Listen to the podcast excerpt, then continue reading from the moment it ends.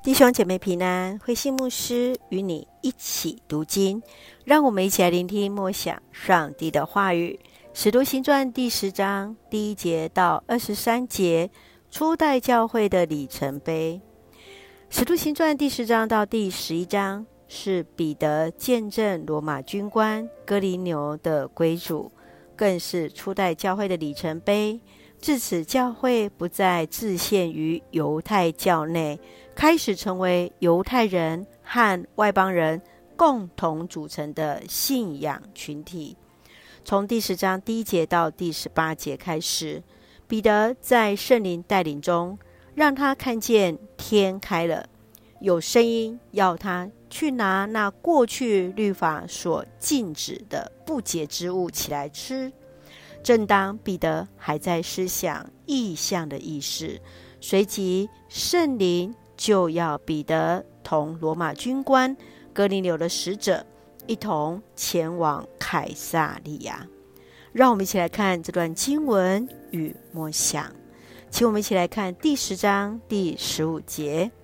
那声音第二次对他说：“上帝认为洁净的，你不可当作污秽。”罗马军官哥尼流的敬虔、慷慨周济穷人的行动深得民心。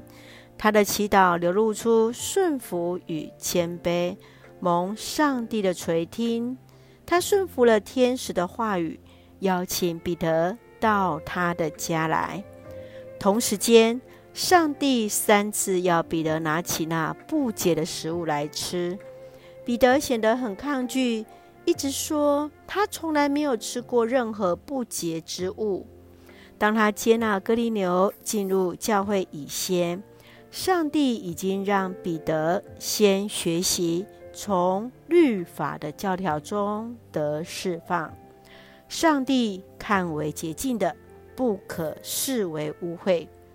因此，彼得招待了哥林流三位家仆，住了一晚。这样的转变就是圣灵力量的展现。亲爱的弟兄姐妹，你从这事件中认为上帝是以什么样的标准在寻找人呢？你曾有什么样传统的观念被上帝的话语所打破？愿主来帮助我们，也能够用上帝的眼光来看这一切。我们一起用第十章十五节作为我们的金句：上帝认为洁净的，你不可当作污秽。是的，上帝认为是洁净的，就是洁净的。一起用这段经文来祷告。亲爱的天父上帝，谢谢主，让我们从主的话语重新得力。谢谢主。的恩慈、信实、公义，深知主的心意无法测度。求主让我们更明白你深爱着众人，愿我们都能明白主的心意而行。感谢主赐福所爱的家人身心灵健壮，使用我们做上帝恩典的出口。恩待我们的国家，台湾有主的掌权。